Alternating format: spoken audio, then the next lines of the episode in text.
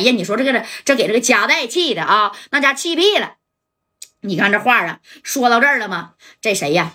这个夹夹带就合计，行了行了，小航啊，给他们放了吧，咱们回四九城吧。马三呢不救了啊，不救了，那咋能不救呢？我说不救啊，就不救了啊！别问为什么，就是不救了。这这，那把他们放了。哎，你说这戴哥是这么说，但是不可能不救马三儿啊！来了就是救马三儿的。你看这小航还真就把这几个人给放了，放了这几个人回去就报信儿了啊！就说呀，这个夹带呀啊，不要马三儿了，走了，跑了。你说给苏梦强还给。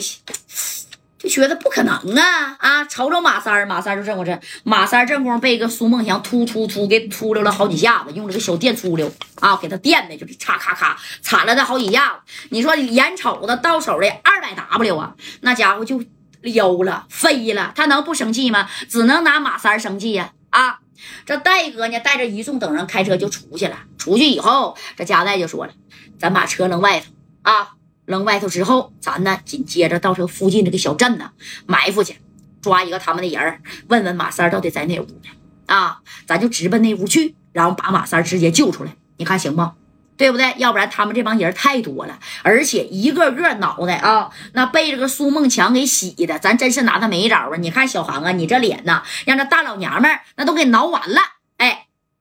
你看这话说到这儿了，这小航也点点头，正光也点点头啊啊！你说把车开到外边去之后，这戴哥带着这伙人就又回来了，哎，埋伏潜伏，就等着有人啊从那屋里边出来呗。那你看还功夫不负有心人呐，还真出来这么一个啊，干啥呀？出来买这个小快乐的，哎。买买烟的，没事呼呼的抽点啊！你看他一出来，这李正光上去，啪的一下子就打他后脑勺子，像拖死狗似的，给他拖到旁边来了。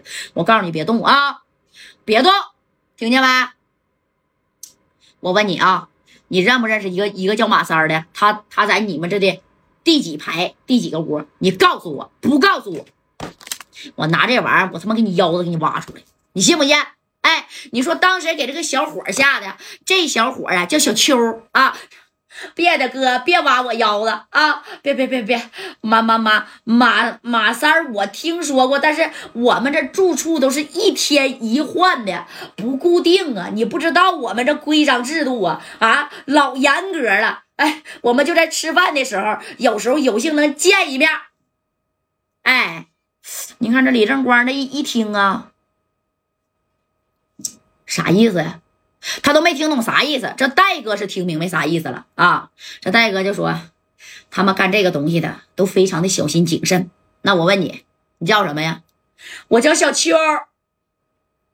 那你怎么能出来呀？啊，你也是上当受害的人吗？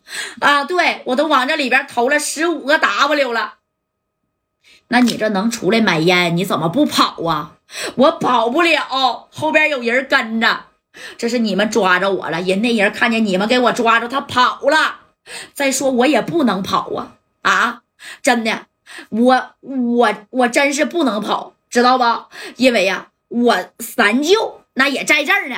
哎，也就是说，你说这小秋吧，那入这个团伙之后是怎么的？给他三舅也给整来了啊！你说我不能一个人就这么跑了呀？